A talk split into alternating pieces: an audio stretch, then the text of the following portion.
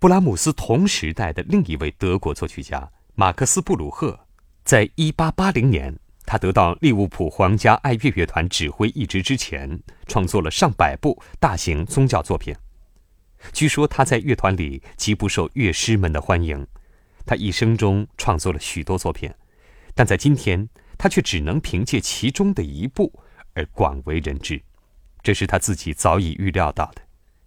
展望未来，他说道：“五十年后，布拉姆斯将会达到古往今来最伟大的作曲家之一的地位，而到那时候，我将仅仅因为写过我的 G 小调小提琴协奏曲而被人记起。”